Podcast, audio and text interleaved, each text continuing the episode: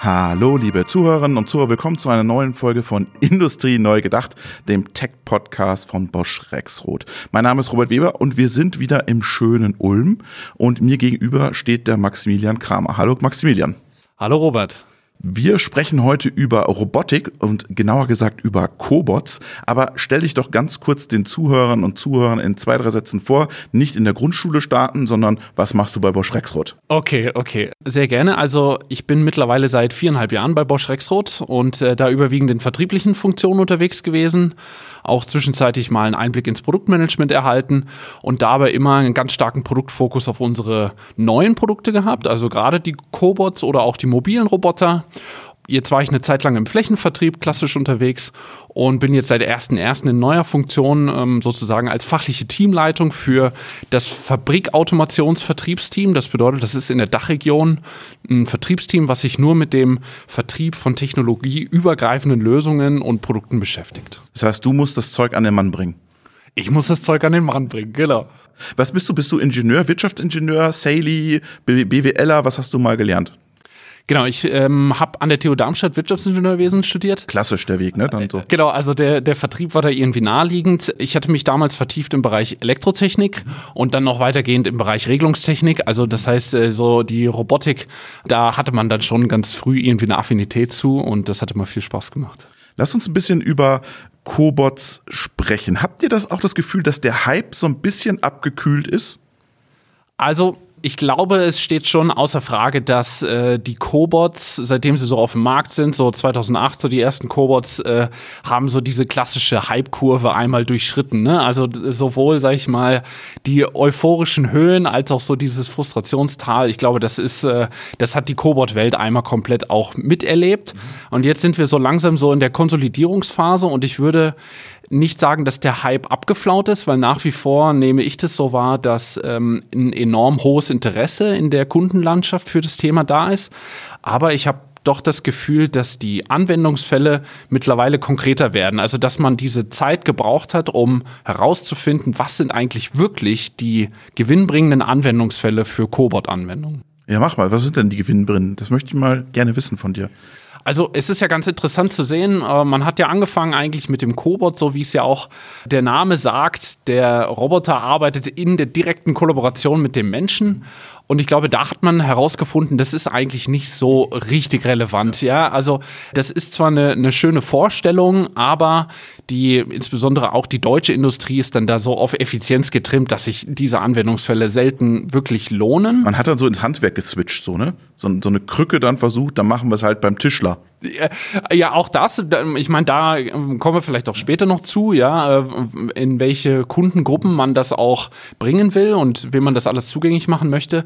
Aber ich glaube, man hat so also diesen ursprünglichen Gedanken verworfen, ist aber eigentlich bei den klassischen Kernvorteilen eines kollaborativen Roboters, dass der eben, sag ich mal, inhärente Sicherheit mit hat, dass der einfach zu bedienen ist, vor allem auch sehr leicht aufstellbar ist, ja, sehr leicht zu verschieben ist. Diese Themen sind ja nach wie vor Themen, die Cobots ausmachen und die möchte man auch äh, jetzt wieder nutzen in Anwendungsfällen und ich glaube vor allem so der Aspekt der Einfachheit, das bleibt eigentlich und jetzt versucht man eben Anwendungsfälle zu finden, in denen der Cobot genau mit seiner einfachen Oberfläche, Bedienoberfläche da genutzt werden kann, ohne dass eben viel geändert werden muss an der ganzen Applikation. Also dann doch ein Wettbewerber zum Industrieroboter. Nicht wirklich. Der Industrieroboter ist ja immer eigentlich klassisch in den Prozess integriert, wenn man das so will. Ne? Also der ist irgendwie in der Maschine integriert und auch mit seiner nativen Steuerung ja wirklich ganz tief eigentlich in der Gesamtanlage verwurzelt. Der Cobot ist mehr so eine Art Werkzeug, ja, wie, wie einen, einen Schrauber, den holst du mal aus dem Schrank und dann benutzt ihn mal an der einen Stelle, mal an der anderen Stelle. Und dadurch, dass er eben so einfach zu bedienen ist, brauchst du ihn nicht erst aufwendig aus der ganzen Anlage rausholen aus dem Prozess, sondern kannst ihn eben sehr flexibel einsetzen. Lass uns nochmal über Kundenzielgruppen sprechen, weil du bist ja Saley und du musst das ja an den Mann bringen. Ich habe immer das Gefühl, jetzt haben A, B, C, D, E, haben alle Cobots auf den Markt gebracht, auch große Industrierobotikanbieter. Ey, ihr müsst doch da richtig Klinken putzen. Die sind ja nicht in euer CRM drin, diese kleinen und mittelständischen Unternehmen. Mit Bosch Rexroth hat ja keine 50-Mann-Buden als Kunden. Ihr wollt das ja an die Kleinen auch bringen. Wie macht ihr das? Wie bringt ihr diese, diese Sales Power zu den Kleinen? Zunächst einmal, du würdest dich wundern, wer alles bei uns im CRM-System steht. Ja. okay, okay, das kann ich mir auch vorstellen, ja. Also da stehen tatsächlich einige Namen drin, aber es ist vollkommen richtig. Wie bringt man das an die, an die kleinen und mittelständischen Unternehmen? Äh, es gibt natürlich in der ganzen Dachregion verteilt verschiedene Veranstaltungen, Messen, auch eben nicht nur die große Hannover Messe, auf der All beispielsweise. About Automation. Genau, die All About Automation beispielsweise, die genau sowas als Kundengruppe hat. ja. Du musst auf die Straße, oder? Du musst auf jeden Fall auf die Straße. Also das ist ganz klar und du musst wirklich auch abtelefonieren, Cold Calling machen. Es ist auch aktuell, befinden wir uns auch als Bosch Rexroth natürlich noch in einer äh, in, in einer bisschen Außen Außenseiterposition, dass wir sagen, wir müssen uns ja auch erstmal im Bereich Cobots bekannt machen. Ich glaube, die Leute kennen uns im Bereich Fabrikautomation, Übersteuerungstechnik, Transfertechnik, aber Cobots, da müssen wir Gas geben so. Ne? Und deswegen ist es erstmal klassisch Klinkenputzen, rausfahren. Jetzt gibt es ganz viele Robotikunternehmen, die sich gründen und dann kommt da ein Cobot und dann kommt einer aus China, dann kommt einer aus Korea und dann kommen wieder welche vom Bodensee, die machen mehr so Industrierobotik. Wo unterscheidet man sich mit diesem Cobot am Ende des Tages? Meiner Meinung nach gibt es da zwei Richtungen, die man sich unterscheiden kann. Man kann sich einmal sehr stark quasi in der Tiefe um die Cobot-Applikation ähm, gut auskennen, ja, dass man also wirklich das Prozesswissen mitbringt. Oder man kann, so wie Bosch Rexroth sich auch positionieren möchte, eben in der gesamten Breite der Wertschöpfungskette sich positionieren. Warum ist das bei uns so? Ja, wir haben natürlich den Cobot, äh, um den wir jetzt zentral auch ähm, sage ich mal, weitere Lösungen drumherum bauen wollen. Aber wir haben natürlich rechts und links entlang der gesamten Wertschöpfungskette haben wir natürlich noch weitere Lösungen. Wir haben die Fördertechnik, wir haben mobile Robotik, wir haben Arbeitsplätze. Also von uns kriegt der Kunde eigentlich eine ganze Bandbreite und uns geht es weniger darum, dem Kunden dann wirklich, sage ich mal, eine CE-zertifizierte Applikation final hinzustellen, aber eben ihm über den ganzen Baukasten, den wir haben im, Verbrei im Bereich der Fabrikautomation, eben was anbieten zu können, Lösungen anbieten zu können. Das finde ich spannend, weil ich glaube ja, dass im Mittelstand die Leute haben ja gar nicht die Leute oft, die sich mit den Robotik auseinandersetzen können etc. Und die würden gerne auf Baukastensysteme zurückgreifen. Also hier habe ich jemand B und Entladen für die Werkzeugmaschine. Baukasten fertig. Ja, muss ich nur noch in Anführungsstrichen Safety dran machen. Dann habe ich den Baukasten schweißen. Ähm, dass man viel mehr schaut, kann ich sozusagen den Roboter nicht als Einzelelement sehen, sondern kann ich mir einen Baukasten bei dem bestellen. Ist das die Philosophie? Genau, das wäre eigentlich so die Philosophie. Ich meine, so ganz mit, äh, okay, Sicherheit dran und fertig, so Ja. ist es halt eben oft nicht. Ja, genau, äh, ist ne? in Das- Anführungsstrichen gewesen. Genau, aber genau dieses Baukastenprinzip. Ja, man sagt, okay, ich habe hier eine Fördertechnik, unsere Transfersysteme, damit kannst du so gut wie alles machen. Du kannst positionieren, du kannst äh, stoppen, du kannst steuern, du kannst alles machen. Dann willst du am Prozess danach, nimmst du etwas von dem WT runter, genau, oder du gehst in eine Depalettieranwendung. Danach kommt vielleicht ein mobiler Roboter und holt das ab. Du sagst also wirklich, okay, ich gucke mir jetzt den ganzen Wertschöpfungsprozess, den Wertstrom einmal an. Und ich finde da was vom Bosch Rexroth, da was vom Bosch Rexroth. In einem Prozessschritt finde ich vielleicht auch verschiedene Möglichkeiten. Der Cobot muss ja nicht zwangsläufig die sinnvollste Variante sein. Das kann ja auch ein kartesisches Portal sein oder so ähnlich. Ne? Aber der Kunde kann sich dann wirklich so baukastenmäßig aussuchen, was ihn eigentlich am meisten interessiert. Und das Single Sourcing macht ihm keine Sorgen mehr? Also das Single Sourcing ist halt so, ähm, das macht dem Kunden, glaube ich, in dem Moment keine Sorgen mehr, indem er von der Qualität überzeugt ist. Und weil es nicht sein Kerngeschäft ist wahrscheinlich. Ja, genau. Also ähm, häufig kennen sich die Kunden tatsächlich schon sehr gut aus, aber das ist dann wiederum auch der Grund, warum sie dann gerne auch unsere Systeme dann auch nehmen, weil sie einfach davon überzeugt sind, dass das qualitativ hochwertig ist. Und ich glaube, wenn Bosch Rexroth wirklich in einer Sache gut ist, dann ist es hohe Stückzahlen standardisiert in einer hohen Qualität zu fertigen. Ja, und da fühlen wir uns eigentlich wohl drin. Also wirklich in dieses Skalierungsgeschäft reinzugehen und die tiefen Applikationen, die Realisierung mit der CE, mit der Sicherheit, da arbeiten wir dann ja auch mit Partnern zusammen. Ich finde es sehr schlau, weil ich bin ja immer der Meinung, wenn wir über Robotik sprechen, da ist ja viel Commodity. Also du kannst dich am Ende nicht mehr über technische Raffinessen am Markt unterscheiden, weil das wird ein anderer irgendwann auch wieder hinkriegen. Und dass du eher in Baukasten denkst und sagst, ich stell dir eine Lösung hin, weil das ist dein Problem. Siehst du auch diesen Commodity-Effekt? Weil äh, wo unterscheiden sich die am Ende noch? Also den Commodity-Effekt, den sieht man durchaus in einigen Komponenten, auch in Komponenten, die wir auch im Portfolio haben. Ich glaube, in der Cobot-Welt sehe ich das ehrlich gesagt noch nicht so stark, weil man muss ja auch sagen, dass natürlich findet sich der Markt auch noch. Also ich glaube, es ist noch zu früh, dass man jetzt sagt, es hat sich der eine Standard etabliert, der wirklich nur noch sich im Preis unterscheidet. Also dafür ist es meiner Meinung nach noch ein bisschen früh.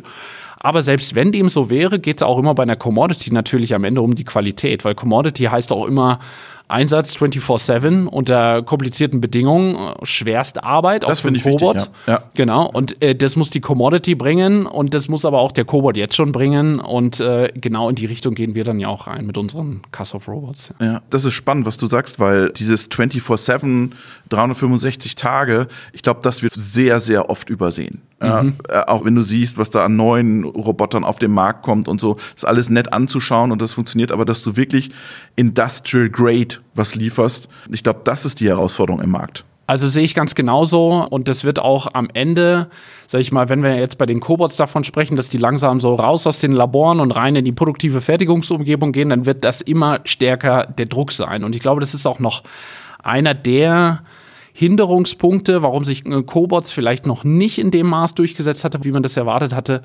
weil die produktiven Use Cases noch nicht in der Form abgebildet werden können. Es gab dann einfach immer noch mal Probleme an den Getrieben mhm. oder die waren einfach nicht schnell genug, weil es die Sicherheit verbietet. Ne? Also ich glaube, in die Richtung wird sich da noch einiges tun, damit es auch da in Richtung Produktivität Oder Gewicht, geht. oder? Ja, Gewicht ist auch, ich meine, die klassischen Cobot-Anwendungsfälle werden ja eigentlich so in so einer Traglast so zwischen 6 und 10 Kilo. Aber alle gehen hoch. Genau, alle gehen hoch. Ist äh, auf jeden Fall eine Beobachtung. Jeder launcht jetzt seinen 20 Kilo ja. Cobot. Ich unterhalte mich auch gerade letzte Woche noch mit einem Kunden unterhalten, der sagte, ja, habt ihr nicht auch irgendwie was für 25 Kilo? Und wenn man mal einen 25 Kilo Traglast-Roboter, Industrieroboter ja. sieht, das ist ja ein mächtiges Gerät. Da möchte man jetzt vielleicht nicht unbedingt direkt neben dran stehen. Aber aktuell sind die Kundenanfragen tatsächlich so ein bisschen in die ah, Richtung. Ich habe das Gefühl, da überschätzen sich Kunden vielleicht auch ein bisschen. Ich, ich kenne das auf den Drives, da nimmt man mal lieber sozusagen mehr Leistung noch mal rein, als äh, dass man so ein bisschen overengineert das System. Ich glaube, was die Kunden dazu treibt, sind eigentlich so die Anwendungsfälle, die sie aus den Industrieroboterfällen kennen. Und dann sehen sie aber die Vorteile der Cobots. Sie sehen diesen schlanken Aufbau, sie sehen, dass da keine Schutzzäune erstmal Genau, günstiger sind die auch, wobei ich würde tatsächlich sagen, der Preisunterschied ist gar nicht mehr zwangsläufig so extrem. Insbesondere, wenn man auch die gesamte Applikation genau. sich anschaut. Ja. Und natürlich aber die einfache Bedienung. Ja, die Kunden wünschen sich einfach diesen KUKA-Roboter. Äh, vielleicht gibt es ja auch eine ähnliche Variante als Cobot, weil dann habe ich einfach diese grafische Bedienoberfläche. Ich kann das ziemlich einfach teachen. Dann denken die Kunden, das wäre doch eigentlich spannend, wenn es diese ganzen Cobot-Vorteile auch in diesen hohen Gewichtsklassen dann gibt. Mhm. Ich habe vor einiger Zeit mit jemandem gesprochen, der betreibt eine Plattform zu dem ganzen Thema Robotik und verkauft die auch. Und der sagt immer, die fangen oft an mit einem billigen Ding probieren damit aus mhm. und dann, wenn sie das billige Dinge hatten, da haben sie gemerkt, das funktioniert, dann gehen sie zu einem qualitativ hochwertigeren. Ist, habt ihr auch die Erfahrung? vom Start weg sind wir natürlich nicht so sehr in dem ganz günstigen Segment unterwegs. Das heißt also, wenn aber merkst wir mit du, dass die dann sagen, ich habe schon mal was ausprobiert, das hat getaugt, aber jetzt brauche ich qualitativ was Hochwertigeres? Also bei den sehr großen Kunden würde ich dem zustimmen. Die haben eigentlich alle schon ihre Cobot-Erfahrung gemacht. Die haben alle in ihrem Labor, sagen sie, ja, wir haben uns da mal eingekauft, wir haben da mal rumgespielt etc. Und jetzt geht es aber wirklich darum, die produktiven Use Cases zu finden. Und da ist meine Wahrnehmung schon, dass insbesondere bei etwas größeren Kunden dann auch wichtig ist, dass das von einem namhaften Hersteller kommt kommt, weil dann einfach das Qualitätsversprechen auch mitkommt. Und Service ja auch, ne? Das wird so ein bisschen unterschätzt, wenn du auch der Integrator, den du ja vielleicht irgendwann brauchst, ähm, dass da ja auch, eine, wenn du so viele Millionen Cobots in den Markt drängst, da muss ja auch einer Service für die Dinger machen am Ende des Tages. Und ich glaube, das haben noch nicht viele auf dem Schirm. Es ist natürlich so, die Servicekapazitäten, du hast ja zwei Möglichkeiten. Einerseits, entweder gehst du in den Direktvertrieb, was eigentlich in dem Cobot-Segment eher unüblich ist, weil du eben noch die ganzen applikationsspezifischen Themen hinten dran hast. Das heißt, du wirst in der Regel über Systemintegratoren deine Cobots in den Markt bringen und mit deinen Systemintegratoren, je nachdem, wie du dich dann da gut oder nicht gut aufstellst, hast du natürlich dann auch ein Netz in der Dachregion beispielsweise, wo überall hast du deine Systemintegratoren und die stehen natürlich für ihre Applikation ein und machen dann auch den Service für die Cobots. Erlebst du auch den Trend so ein bisschen, dass die Integratoren auch versuchen, Baukästen ihren Kunden anzubieten? Dass sie sagen, ich nehme jetzt von euch den Kasov und mache da für meinen Kunden einen Spezialfall. Ah, weil die wollen ja nicht immer eine Sondermaschine bauen. Die wollen ja auch Skalierbarkeit in den Produkten haben. Also ganz äh, definitiv. Die sind dann naturgemäß natürlich, sage ich mal, eine Stufe weiter, einen, einen Schritt näher an der finalen Applikation dran. Aber da ganz klar, also es gibt ja mittlerweile wirklich sehr, sehr standardisierte Palettierzellen, weil das einfach über die vergangenen Jahre so ein ganz offensichtlicher Anwendungsfall war. Und da gibt es mittlerweile, kann man auch im Internet nachschauen, Plattformen, da steht dann der Cobot, da ist ein kleiner Aufbau, zwei Palettenplätze und dann steht da ein Preis dran, 70.000 Euro und kannst du so kaufen. Zumindest wird auch so suggeriert, du kannst es so einfach kaufen. Der Natürlich Safety? Musst du äh, der Systemintegrator dann häufig. Ja, genau. ist klar, genau. Kommt noch was oben drauf. Ja? ein bisschen kommt immer noch oben drauf, aber ich sag mal, mittlerweile ist man dann schon an dem Punkt, dass man sagt, Kisten in einem standardisierten Maß auf eine Palette stellen. Da musst du dann jetzt auch nicht mehr für studieren, um da die Safety fertig zu machen. Ja, ja, also äh, das geht dann schon einfacher. Ihr habt euch ja bei Bosch Rexroth was zugekauft, nämlich den Carsoft. Da haben wir jetzt immer so ein bisschen drum rumgeschwubbelt. Jetzt sprechen wir es nochmal aus, richtig. Was ist bei Carsoft anders als bei den anderen am Markt? Also vielleicht erst einmal beginnend bei dem, was so ist wie bei den anderen am Markt, ist natürlich genau das, dass man eine einfache Bedienoberfläche hat. Okay, das haben die anderen auch, würden Sie sagen. Genau, sage ich ja. Ne? Also das ist im Grunde genommen, also wir bringen erstmal die ganzen Vorteile eines klassischen Cobots mit, dass man sagt, es ist einfach zu bedienen, schlanker Aufbau. Du hast es ja vorhin auch gesagt, was ganz wichtig ist, ist so dieser Blick in Richtung Produktivität. Ja, die Cobots sollen irgendwie jetzt mehr wirklich, die sollen einfach jetzt schaffen. Das sind keine Spielzeuge mehr, sondern die sollen jetzt wirklich in die produktive Fertigungsumgebung. Und da ist Kassow, sag ich mal, insofern neuartig, als dass man sagt, okay, wir gehen jetzt wirklich bei unserem Aufbau in Richtung Industrietauglichkeit. Das heißt also ein stabiles Alugehäuse, kräftige Getriebe, die nicht so schnell verschleißen, die auch wirklich 24-7 durchfahren können. Also in der mechanischen Konstruktion alleine oder in der elektromechanischen Konstruktion hat man schon mal wirklich einen deutlichen Schritt nach vorne, was die Robustheit am System angeht. So, das ist so ein, denke ich, sehr großer Vorteil.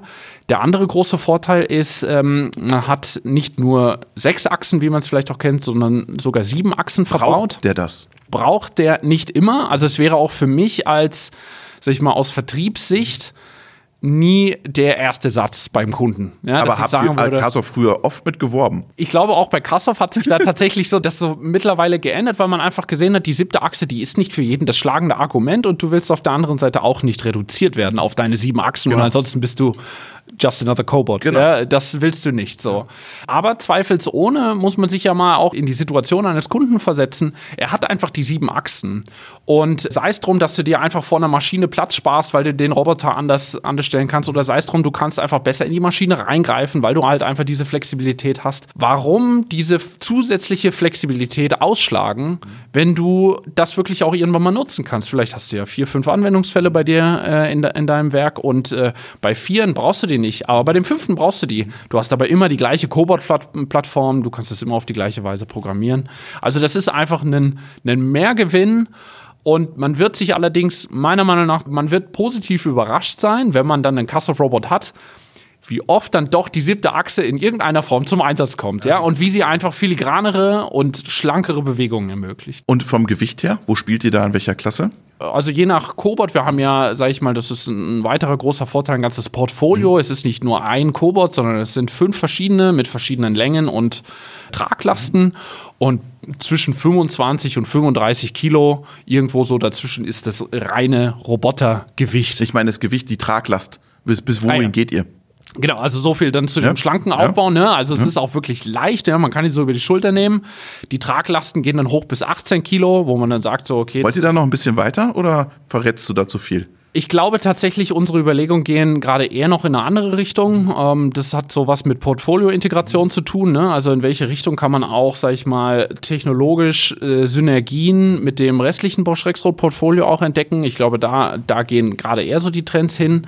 Und äh, wir sehen auch bei Kundennachfragen, dass es da ganz, ganz spannende Anwendungsfälle geht, wenn es jetzt darum geht, beispielsweise äh, Cobots auf mobile Roboter zu setzen oder eben auch sehr, sehr feine Wie Fügeanwendungen. geht das mit der. Safety, äh, Cobots auf mobile zu setzen? Und dann im Prinzip rumfahren lassen? Ja, gut, also ich meine, du lässt ja den Cobot in der Regel nicht fahren, wenn du mit dem mobilen Roboter fährst. Also das sind eigentlich zwei verschiedene Aber du Prozesse. stellst ihn ja immer wieder an einen neuen Arbeitsplatz, oder? Muss man das nicht immer wieder neu zertifizieren lassen? Boah, stell dir vor, du hast eine Halle, da hast du vielleicht zehn Maschinen, Verpackungsmaschinen, die sehen alle immer gleich aus.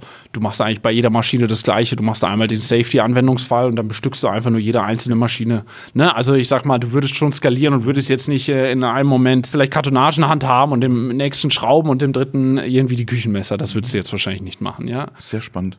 Und ihr testet das bei euch im Werk dann? Das ist ja immer in euren Werken, dass ihr sagt, okay, wir schrauben jetzt den Kasov auf die mobile Applikation und dann testen wir das, oder? Verstehe ich das falsch? Also das entspricht zumindest ähm, der Bosch-Philosophie. Genau, der Bosch-Philosophie. Ich glaube, das ist auch sehr sinnvoll, weil man hat ja eine, eine Riesenspielwiese in der Bosch-Welt, ja. Und äh, viele unserer neuen Produkte werden ja auch in den Bosch-Werken eingesetzt, wobei man auch fairerweise dazu sagen muss, der Bosch-Kunde ist für uns der auch ein Kunde. sehr, sehr schwieriger Kunde. Der macht es uns nicht leicht, aber was am Ende natürlich rauskommt, ist ein Stück weit ein ausgereifteres Produkt, vielleicht auch im Gegensatz zu Herstellern, die diese Möglichkeiten nicht haben. Wir testen dann auch regelmäßig Applikationen, neue Applikationen bei Pilotwerken, die Interesse haben, diesen Weg mit uns zu gehen. Und jetzt machen wir nochmal den Kasov so ein bisschen. In welchen Anwendungsbereichen siehst du ihn?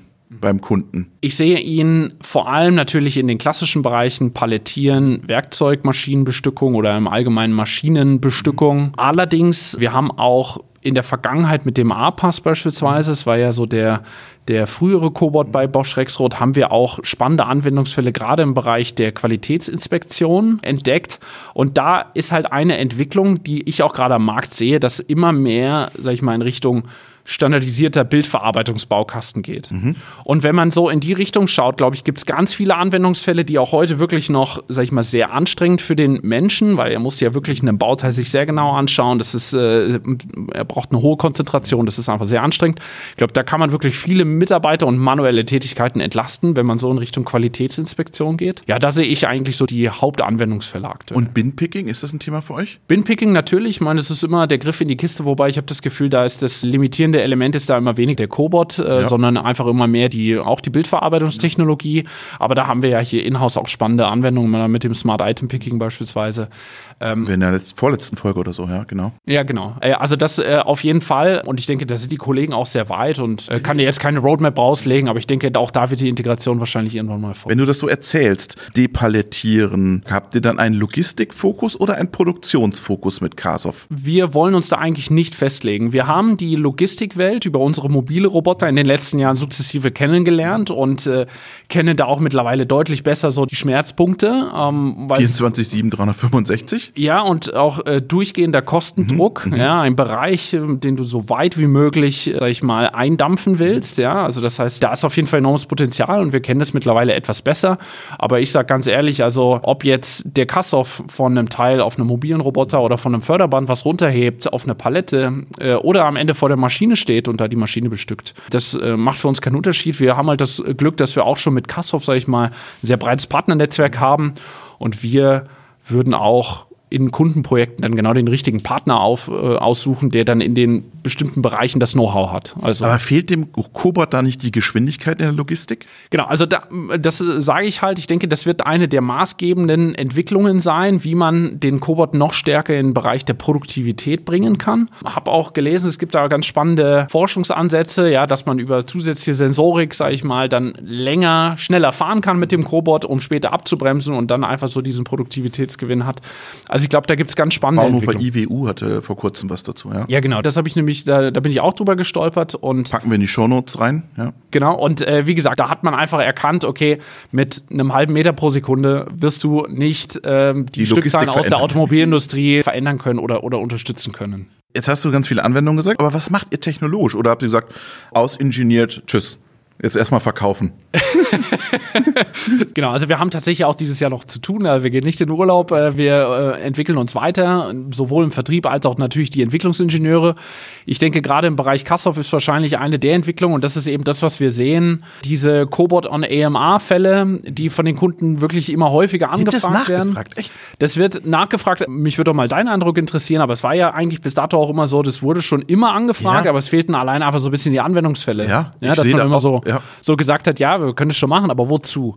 Und da spüre ich jetzt schon, mittlerweile sind die Kunden da deutlich weiter. Die haben jetzt Anwendungsfälle, es wird sehr konkret, ja, da wird wirklich konkret gesprochen. Guck mal hier, das ist die Maschine, das ist der Platz davor, das sind die Stückzahlen. Also es geht jetzt wirklich, ist keine Spielerei mehr, sondern es wird jetzt konkreter.